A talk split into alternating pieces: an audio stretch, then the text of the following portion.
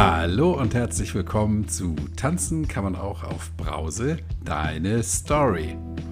Heute gibt es ein Novum. Ich spreche das Intro ein, bevor ich die Geschichte selbst gelesen habe. Ich habe sie noch mal kurz überflogen und kann sagen, es wird traurig und lustig zugleich. Im Grunde genommen so, wie es in manchen Leben so halt so ist. Ne? Die Geschichte, die du heute hören wirst, heißt Moncherie, Weinbrandbohne und andere Vorbilder. Geschrieben hat sie der liebe Sven. Wer Sven ist und um was es hier geht, das wird er gleich selber erzählen. Und deshalb endet auch hier schon dieses Intro. Ich sage, lehn dich zurück, ruckel die Kopfhörer zurecht. Hier kommt die Geschichte von Sven.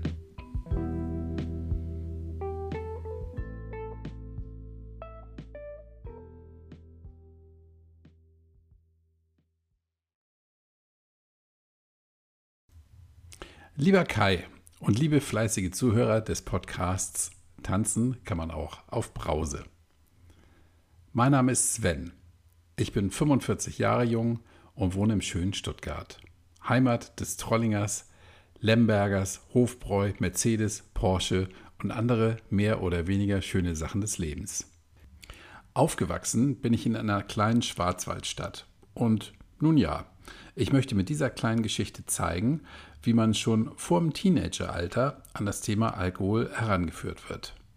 Mehr lustig als böse und im Nachhinein aber mehr traurig als wahr zu sein.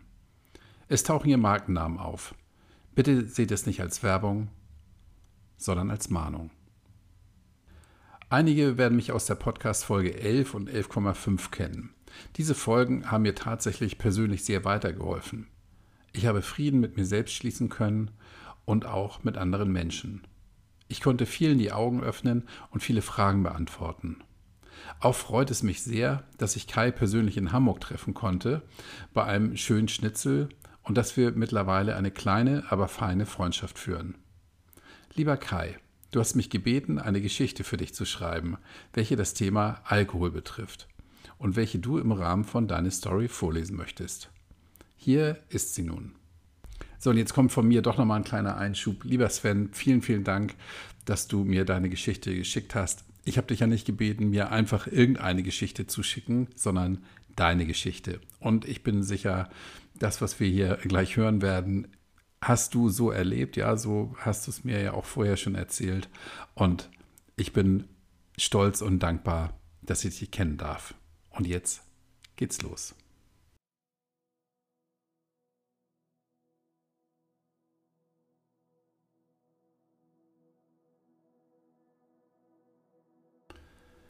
Viele kommen mit dem Alkohol im Teenageralter in Berührung.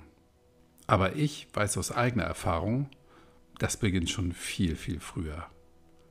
Viel früher wird ein großes Geheimnis und eine Show daraus gemacht. Und es wird wie ein Schatz behandelt, was Heiliges, was Schönes.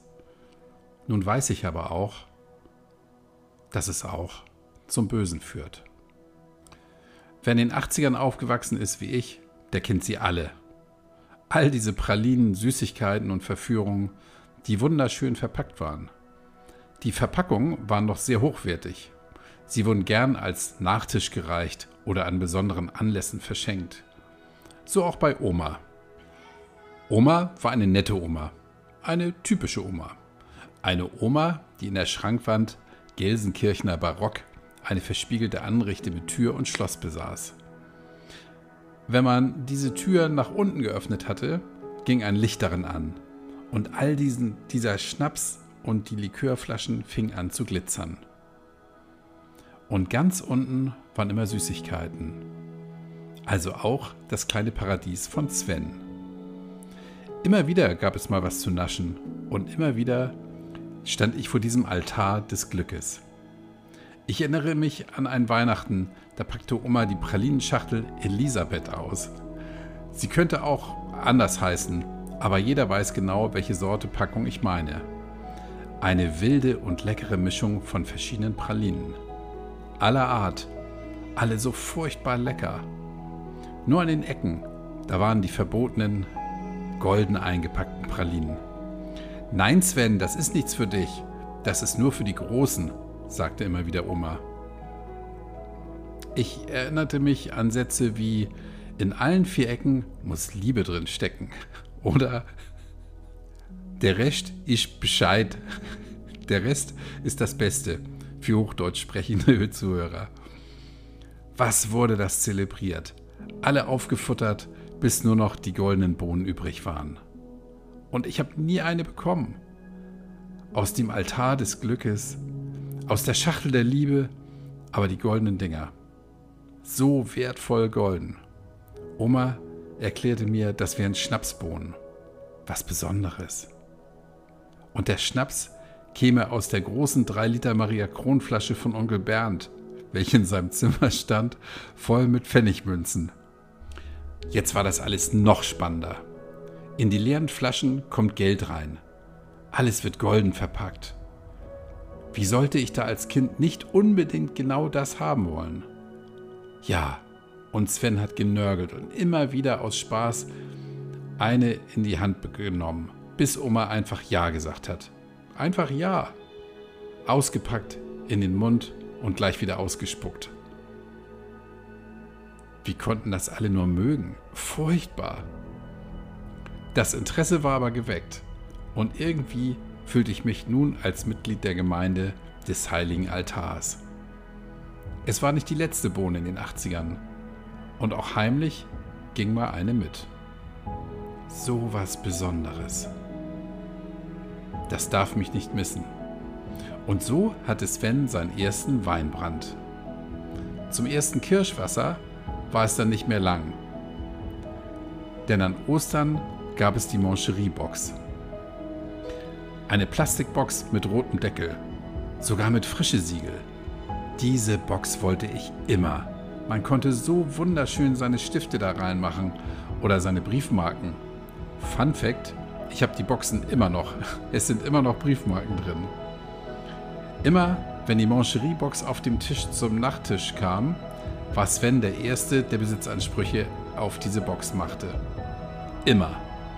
Der Inhalt war nie so interessant, aber nach der goldenen Weinbrandbohne und dem Kommentar von Oma an Ostern gibt es immer was Besonderes, nur dieses Mal rot. War auch hier mein Interesse im Vordergrund. Man sieht die Erwachsenen, wie sie die viereckigen Blöcke auspacken, irgendeine Werbung nachsprechen und ständig, mmm, wie lecker, die Kirsche aus Piemont sagen. Wie kann man da als Kind nicht unbedingt genau das auch wollen? Immer wieder die gleiche Frage, der gleiche Willen. Nur diesmal kam Sven nur mit Diebstahl dran. Heimlich an den Altar, Box auf, Mancherie gestohlen und ab in den Mund. Und ich erinnere mich an den süßen Geschmack, die Kirsche, die Schokolade, und nicht an diesen widerlichen Geschmack wie bei den Bohnen. Ach du grüne Neune, das war lecker. Ich habe mir nie Gedanken gemacht damals, dass das alles irgendwann zu dem führt, was aus mir wurde und was noch alles passieren würde. Im Nachhinein ist das alles sehr erschreckend und passiert sicherlich zu 100.000-fach jede Weihnachten und jede Ostern immer wieder. Lustigerweise erinnere ich mich noch an das Weihnachten, wo die Pralinenmischung gegen die Packung edle Tropfen und edle tropfende Nuss gereicht wurde. Eine wesentlich größere Praline und wesentlich mehr Tropfen. Meine Mutter weigerte sich vehement, dass ich das esse. Zu viel Schnaps, zu viel des Guten. Aber Oma erlaubte mir die Schokolade wegzulutschen, bis dieser Zuckerkern mit dem Schnaps übrig war. Den musste ich ausspucken. Was eine Farce. Wie bescheuert war das alles? Das ist doch nicht deren Ernst gewesen. Natürlich habe ich mehrmals aus Versehen die Zuckerhülle zerbrochen. Ich fand's witzig. Ich fand's interessant. Heute finde ich es absolut bescheuert. Süßigkeiten mit Alkohol. Und so hatte ich als Kind schon meine ersten Erfahrungen mit Alkohol. Diese waren abenteuerlich, heilig, geheim, lecker, süß, verboten, familiär und genussvoll. Alles in allem hat es bestimmt keiner böse mit mir gemeint. Aber so schnell kann es gehen.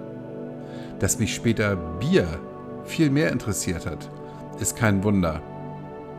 Denn mit edle Tropfen kommst du in der Kneipe nicht so gut an.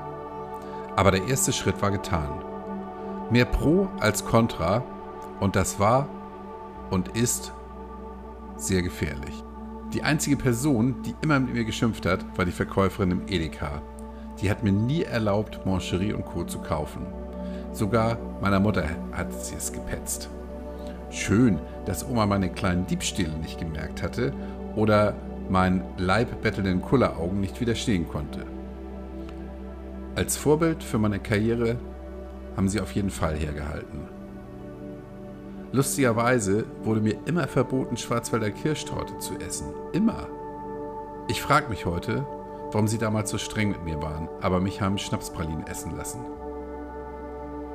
Crazy 80er.